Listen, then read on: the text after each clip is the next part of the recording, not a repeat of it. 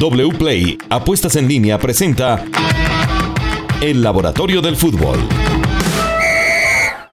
Amigos del Laboratorio del Fútbol, ¿qué tal? Bienvenidos a un nuevo episodio de esta presentación de wplay.co Apuestas Deportivas. Vamos a hablar de la selección Colombia y el empate ante Chile por la segunda fecha de la clasificación al Mundial 2026 en Estados Unidos, México y Canadá pero vamos a hablar desde los números, desde el juego real. No nos vamos a preguntar aquí por qué Sinisterra no le apuntó al arco en lugar de pasársela a un contrario. Hoy me acompaña Mariana Chalela. Mariana, ¿qué tal? Hola Andresito, ¿cómo vas? Espero que todo muy bien. Sí, vamos a hablar desde los números no exactamente a lo que te referías. Sí, además ah, sufrimos, ¿no? Además, si uno le busca una explicación a lo de Sinisterra, no la va a encontrar. No, creo que eh, creo que nunca. Eh, es muy difícil, muy difícil encontrársela. ¿Por qué pasó eso? Pero bueno, todo, todo pasa, ¿no? Todo, pasa, en el es verdad, todo pasa en el fútbol. Y creo que desde los números ha sido el partido más complicado también de Néstor Lorenzo al frente de Colombia. Mariana, ¿puede ser? Sí, puede ser el partido más complicado, el que, digamos, de lo que lleva eh, Néstor Lorenzo en esta era de dirigir a la selección Colombia, dos, estos dos partidos este doblete y pues partidos amistosos que ya habían tenido.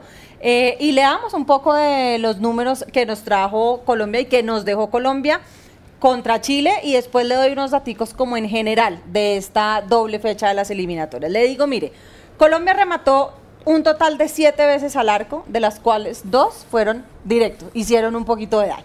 Mientras que Chile remató nueve veces, de las cuales cinco fueron para el arco. O sea que Ahí cuentan todas las atajadas de Camilo Vargas. Dos atajadas duras de Camilo Vargas, ¿no? Una al principio y otra al final, que fue bastante. Los palos. Bueno, ahí el tema de, del gol, pues eh, estuvo bastante flojo. El partido, eh, digamos que para Colombia tuvo cuatro contraataques. Eh, Chile ganó 105 duelos totales, esto quiere decir el 48%, mientras que Colombia ganó el 46% de los duelos. Colombia fue mucho más preciso en el segundo tiempo.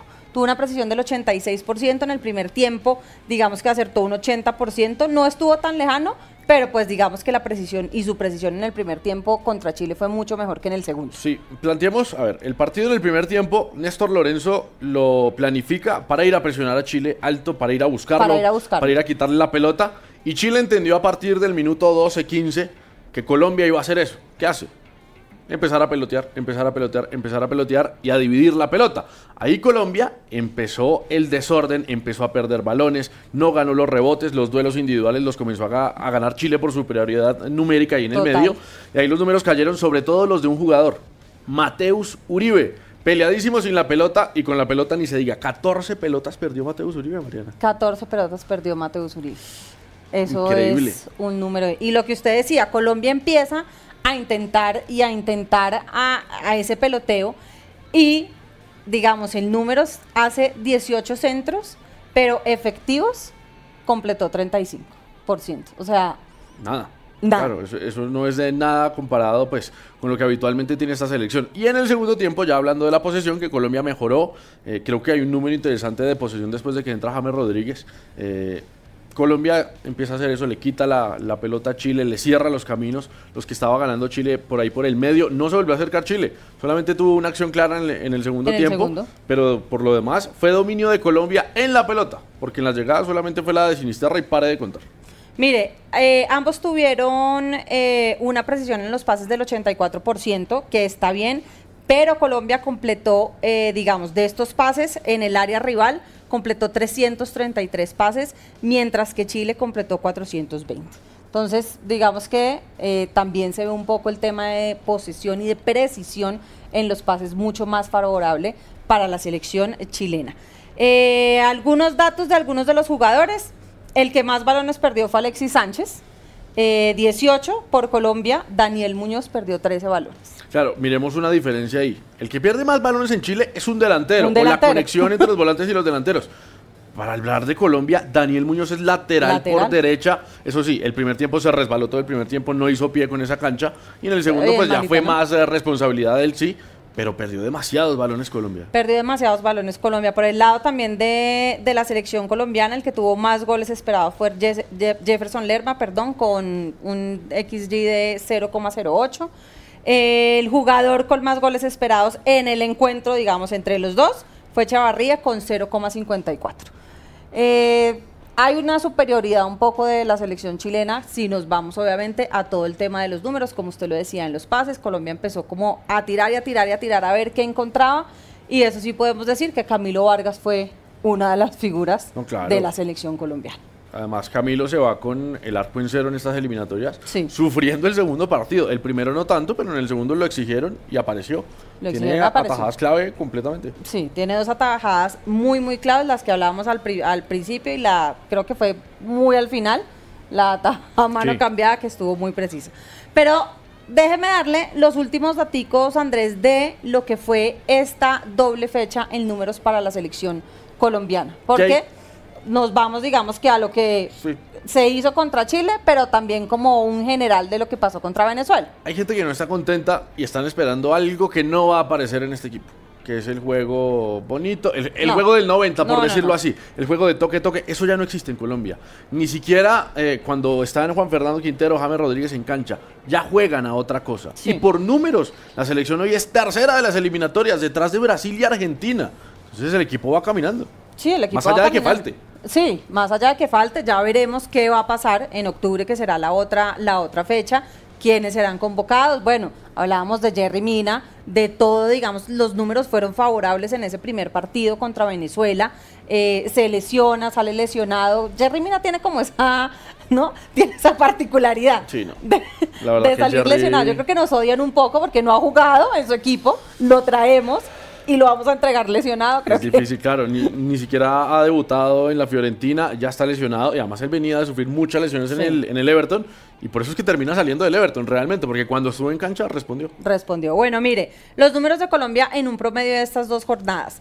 Eh, tuvo un promedio de posesión del balón del 58,8%.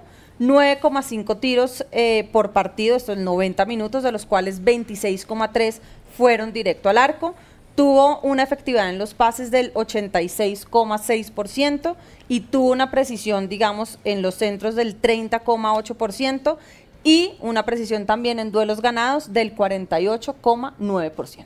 Nosotros habíamos hablado en un capítulo anterior de la expectativa de gol de Colombia, que era bajita. Era bajita. Que era incluso menor a la de Venezuela. Y menor a la de Venezuela. Exacto. Y creo que en esta fecha... 1.2, 1.02, si no estoy mal. Creo que en esta fecha nos vamos acorde a eso. Hicimos un gol y no recibimos tampoco. Entonces, digamos que el equipo en sus números se ha mantenido y va andando. Sí, sí, el equipo en los números están dando. Eh, como usted dice, no podemos pedir otra vez lo que muchos queremos de ese juego, o no queremos, muchos quieren realmente, pero en números podemos decir que en esta doble fecha, pues Colombia le sacó beneficio a lo que tenía que sacarle. Efectivamente. Ahora nos vamos a quedar con las ganas y ojalá que vuelvan a estar y que sigan en buen rendimiento para la fecha de dentro de un mes, que es durísima, que es contra Uruguay y Ecuador. Pero de ver a jugadores como Mateo Casierra, como eh, Richard Ríos. Richard Ríos. Y como John Córdoba también, por ejemplo. Entonces, nos quedamos con ganas de ver a esos jugadores. Creo que Lorenzo algo tendrá también que explicar sobre eso, porque los lleva por el momento y no le sirvieron. Y no le sirvieron. Bueno, ¿Algo más eh, de Colombia? No, ahí están nuestros números de la selección colombiana. Eh, como lo decimos, creo que nos fue un poco mejor contra Venezuela que lo que de pronto, bueno, sí se esperaba contra Chile, un partido un poco más, más complicado y creo que el número lo dice, pero en general creo que Colombia a lo que llegó el números estamos bien. ¿Cuál fue el jugador que más le gustó, Mariana, de esta, de esta doble fecha en Colombia? Esta doble fecha en Colombia, a ver, yo creo que... Mm, yo le voy a decir una cosa, yo no estaba muy convencida, y entró de suplente, no estaba muy convencida de todo el tema de James, pero creo que fue un jugador que mostró, digamos, un liderazgo como lo habíamos querido y como es James Rodríguez, y creo que le dio un valor bueno a lo que entró en sus partidos a la selección Colombia. Sí, James entró en los dos partidos con funciones puntuales y las cumplió contra Venezuela y, y contra Chile en la labor de sostenimiento. A mí me encantó Rafael Santos Borré, no juega, no ha debutado, Tuvo una acción en los dos partidos, una sola, y la metió. Y la metió. Así que, pues bueno, ojalá que puedan tomar ritmo todos estos jugadores, que James se siga recuperando, que Juan Fernando Quintero siga teniendo minutos. Sí, ojalá. Porque con todos en competencia, pues va a ser mucho mejor. y la discusión es a quién pongo y no mm, cuál me sobra. ¿Cuál llevo? Sí, exacto. bueno, eso por el lado de eliminatorias. Dejamos el fútbol para dentro de, unas, selecciones. Eh, como les digo, la, la jornada va a estar muy compleja. Vamos a recibir a, Uruguay en Barranquilla y vamos a visitar a Ecuador, en Quito. Pero ya, ya vendrá su afán. Cada partido trae su afán y nos vamos con el otro. bien, pero que dijimos que estaba bien cuatro puntos, ¿no? Sí, no, claro. cuatro puntos. La media inglesa, ganar de local y empatar de visitante. Y con eso se va a ir al Mundial seguramente también. Pero nos metemos con nuestro, por decirlo de alguna manera, con nuestro karma, con nuestra cruz mayor. La de todos los días. el fútbol colombiano. Repleto de altibajos, de equipos que han ido mejorando, que arrancaron mal y que ahora marcan la pauta. Y de otros, como Millonarios, que venía siendo campeón y, a veces, eh, como diría el chavo, le da la chiripiolca y se cae. Oiga, sí, ese tema de millonarios, y yo no sé a veces si es como de, de los campeones, ¿no? Que quedan campeones y de pronto es el mal del campeón y al otro, pero siempre es como con la excusa de nos estamos acomodando, estamos mirando, estamos revisando, pero no, pero están mal. Claro, están mal, digamos que el equipo ha tenido varios altibajos, sí, efectivamente, hay ocasiones en las que se ve muy bien, que se ve el juego habitual, pero hay otros partidos, como el clásico ante Santa Fe, que más allá de que se quedó con nueve y obviamente hmm. era un trámite para Santa Fe, digamos que lo, lo, sentí muy incómodo con ciertos cambios, con ciertos movimientos, por ejemplo el de David Macalister Silva jugando como cinco, eh, sentía al equipo incómodo, pero digamos que es más de manejo en este caso de Gamero que de niveles individuales terrible, entonces creo que todavía Millonarios puede... Eh, fluctuar en ese rendimiento de que un día sí, un día no, y, va a ser normal. Sí, yo creo que va a ser normal. Pero mire, vamos a los números de Millonarios y un poco como al bache que hoy en día Millonarios está teniendo en tema de números. El principal problema de Millonarios creo que está claro y es el déficit de gol. Eh, digamos que con Envigado y con Jaguares son los equipos que menos goles hacen por partido, 0.6. O sea, el tema de Millonarios en, en el pues podemos decir, en el área de al frente, en la delantera, pues es complicado. Además, Mariana, que veníamos hablando también en capítulos anteriores de que Millonarios es el equipo por lo menos que más marca, no sé si se mantenga esa tendencia todavía, pero dentro del área. Los remates de Millonarios son dentro del área. Poco remata por fuera, poco la, pelota quieta, sino dentro del área. Ya le digo ese número porque lo tengo y, y podemos ahí analizar un tema. Pero hablemos de qué pasa con sus delanteros. Leo Castro, un gol, cero asistencias en el semestre, siendo titular además en todos los partidos. Fernando Uribe, ocho partidos jugados, eh, uno como titular, cero goles y cero asistencias. O sea, eh, en ni el titular ni el recambio. el titular ni el recambio. Y Jader Valencia ha jugado ocho partidos, ha sido titular en cuatro, ha anotado dos goles, que ambos fueron pues en la última fecha contra Santa Fe. Y los otros dos goles pues han sido Daniel Cataño, dos goles eh, y pues un autogol. Entonces, en el tema de delanteros, creo que Millonarios está sufriendo, está sufriendo un poco. Sí, ha estado escaso Millonarios, que ha tenido un cambio este semestre. Es un equipo que es mucho más directo. Sigue elaborando juego, pero los goles llegan por ese juego directo. No, no tras esa elaboración y además, y, como lo mencionamos, ya lo vamos a revisar, Millonarios necesita tener la pelota dentro del área para marcar, si no se complica demasiado. Entonces, mire, es el equipo con más pases logrados en el último tercio, 44,1 de lo que estamos hablando. Pero aquí viene un tema es el equipo que menos efectividad, digamos, en ataque posicionales tiene. ¿Qué es esto? Es cuando usted está en el área contraria, que empieza a tener una posesión del balón alta y empieza a tocar. Tun, tun, Yo lo mencionaba en el partido contra Águilas eh, con Chemas en la transmisión. A veces parece que Millonarios jugara al rondo o, al bobito, que se juega sin arcos, porque llega, va, lo hace bien, pero se le olvida el arco, no lo encuentra y a veces le cuesta eso. Le cuesta mucho. Pues esa efectividad solo la tienen el 20% de los remates al arco. Entonces sí, se quedan ahí en el pase, pase, pase, pero el arco como que se les olvida. Que es obviamente completamente diferente al contragolpe que usted va a Tun, patea dos veces y al arco. Eso Millonarios de contragolpe, Millonarios no saben. En defensas también digamos que puede existir un problema, han recibido en promedio un gol por partido. Eh, los equipos rivales, digamos que pueden ser los segundos más efectivos en los tiros. De los tiros que le hacen a Millonarios, el 37% de esos tiros van al arco. Entonces, Millonarios sí tiene, digamos, un bache, yo creo que en todos sus espacios. Pero más allá de todo eso es el tema de que Millonarios tiene una posesión de balón alta, pero no ha sabido manejarla la convierte. para convertirla en gol. Y el déficit de gol es pues ahí está. Eh, esto en un equipo, si uno, no, convierte, se va a desesperar, va a empezar a hacer malas cosas, van a querer, desde cada posición, cada jugador va a querer, yo salvo la patria. Es cuando Millonarios se desordena y viene el bajón. Le pasó contra Águilas Doradas. El primer tiempo lo manejó Millonarios, atacó, estrelló balones en el palo y en el segundo tiempo se comió tres. Se comió tres. Bueno, eso por Millonarios. Ya vamos a hablar de los que han mejorado. Pero primero voy a saludar a Jonathan Vargas con las cuotas de wplay.co para esta fecha 11. Ojo, que esto lo estamos grabando eh, empezando la fecha 11. Ahorita va a jugar América de Cali más tarde. Si América de Cali pierde o gana, ya no, es responsabilidad nuestra. Hasta la fecha, hasta la hora. 4.30 de la tarde. América viene mejorando y Junior también. Está jugando Pereira además también. Y va ganando.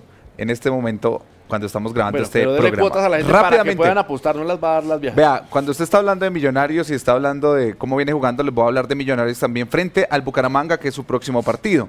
Millonarios es el favorito para apostar en wplay.co porque está pagando una cuota de 1.53 veces lo apostado. 100 mil pesos al conjunto albiazul puede estar ganando, llevándose 153 en el acumulado, 153 mil pesos. El empate está pagando cuatro veces lo apostado y la victoria del conjunto de Bucaramanga, 6.50 está pagando el de Bucaramanga que viene de, perder su último partido. Si apuesta 100 mil pesos, se puede llevar hasta 650 mil apostándole al conjunto Leopardo. Millonarios tiene el 62% de probabilidad de ganar este encuentro en el Campín de Bogotá y el Bucaramanga apenas el 15%. De los últimos cinco encuentros entre estos dos equipos, Millonarios ha ganado dos, se han presentado dos empates y Bucaramanga apenas ha ganado en una oportunidad. Todo esto en wplay.co apuestas deportivas. Muy bien, eh, Jonathan, gracias. Ahí estaban los números de Millonarios que ya eliminó al Bucaramanga de la Copa Colombia. Sí. Entonces, digamos que es un rival que le va a sentar bien también eh, volverse a encontrar. Cambiamos de equipo, Mariana. América de Cali. Lucas González, el hombre del tablero cada vez va más grande. Oiga, sí. Creo que el, panel que tengo aquí atrás del laboratorio del fútbol se asemeja o, queda chiquito a lo de Lucas González.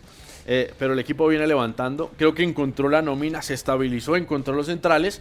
Y a partir de ahí, más allá de la lesión de Cardona y, eso, creo que ha consolidado jugadores como Adrián Ramos. Como Adrián Ramos. Adrián Ramos, que habíamos hablado hace mucho también cuando América estaba en ese déficit, que estaba muy complicado en el tema de los goles. Y sin embargo, creo que ha sido un jugador que ha mejorado mucho. Vámonos a los números en América. Es el equipo con más goles en la liga. 1,5 eh, promedio, 1,5 pues por partido no pierden hace cinco fechas, hace cinco partidos, como decimos, esperamos que después de este que grado, pues no, no, no nos vayan a hacer quedar mal. En estos últimos cinco partidos solo recibió gol en uno, que terminó con victoria 2 a 3 de visita con Alianza Petrolera. Es el equipo con más posesión promedio por partido en toda la liga, con un 57%. Muy bien. Que creo que es un equipo, digamos, es ADN Lucas González, es ADN Lucas González. Águilas, digamos, el de Lucas lo manejaba así, era un equipo mucho más directo, pero también era un equipo que tenía mucho la pelota y sabía usarla. Creo que América va por ese camino también. Mire, también es el equipo que menos balones bajos pierde, eh, digamos, por partido, 14,1. Es un equipo supremamente efectivo en los tiros de esquina. A veces uno en los tiros de esquina no se fija mucho, pero los tiros de esquina creo que le dan un plus de pronto, si son bien ejecutados, obviamente, con el 38,3% que terminan en un buen remate al arco. Y es eh, también muy efectivo en las jugadas a balón parado, con el 71%. Entonces, creo que el tema del balón parado de América puede también generarles un.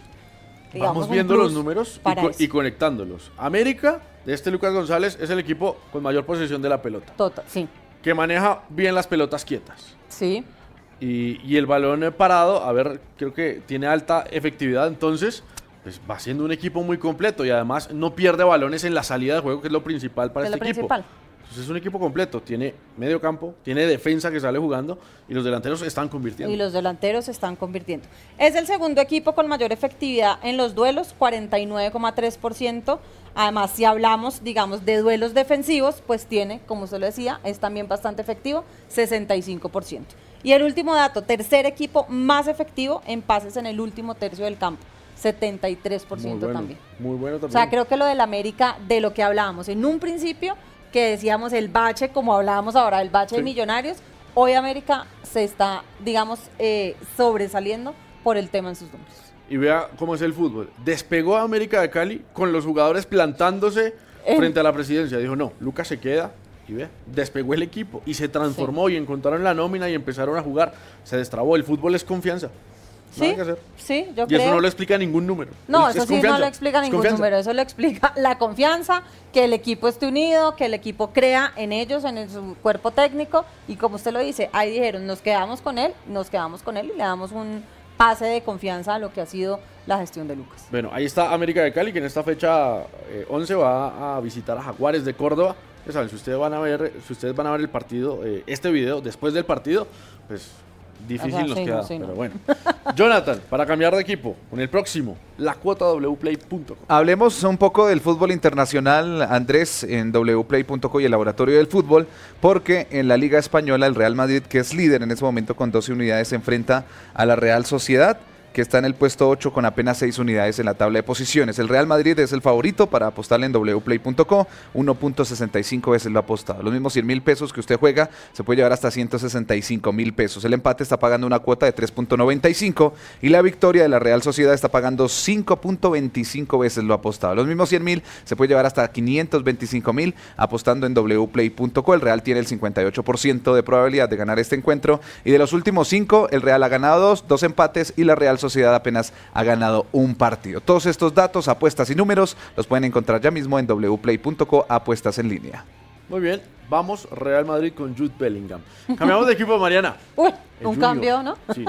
Sí, del Real Madrid de Bellingham al Junior de Barranquilla de Arturo Reyes. Arturo Reyes. Oiga, ¿y cómo ha sido ese cambio de Arturo Reyes? Hay una pregunta, sí, claro, hay una pregunta y es buena.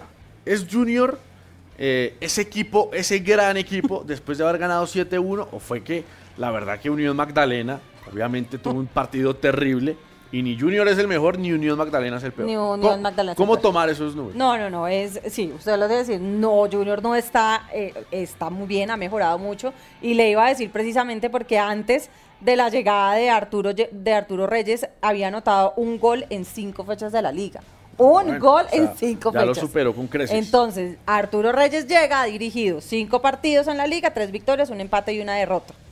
Eh, sí, ha cambiado. Lo que pasa es que yo creo que Arturo Reyes es como de esos que usted puede, o sea, el Junior es Arturo Reyes. Sí. No, es como una figura que uno ya sabe. Es la nueva figura. es, la nueva figura que dejó Julio Comisaño. Sí. Es el hombre de confianza de la casa.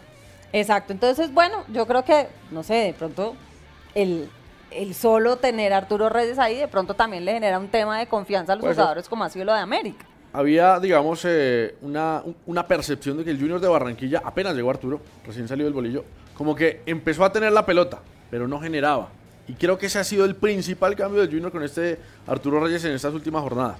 Que tiene la pelota, pero ya genera y genera bastante. Y genera bastante. Mire, es el equipo que intenta más pases por 90 minutos. 432 y también tiene una efectividad, digamos, la mayor efectividad dentro de la liga con el 85.8%. Creo que está bastante bien el Junior de Barranquilla. Es el equipo que menos veces pierde el balón por juego, 88 veces, que es alto, pero digamos que hay, más hay que ir a quitarle la pelota al Junior. Exactamente. Completan más pases en profundidad por partido eh, que cualquier otro equipo. Digamos que en partido por, por 90 minutos completan 8 pases. Segundo equipo con más entradas en el área penal cada vez que juega.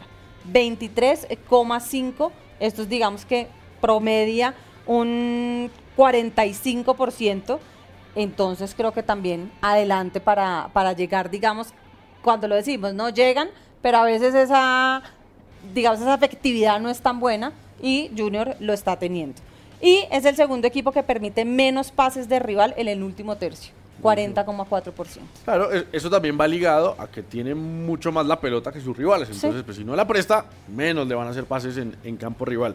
Y un hombre destacadísimo que también son de los imponderables, Carlos Vaca. Lo iban a sacar a principio de torneo y hoy es la gran figura del Junior de Barranquilla.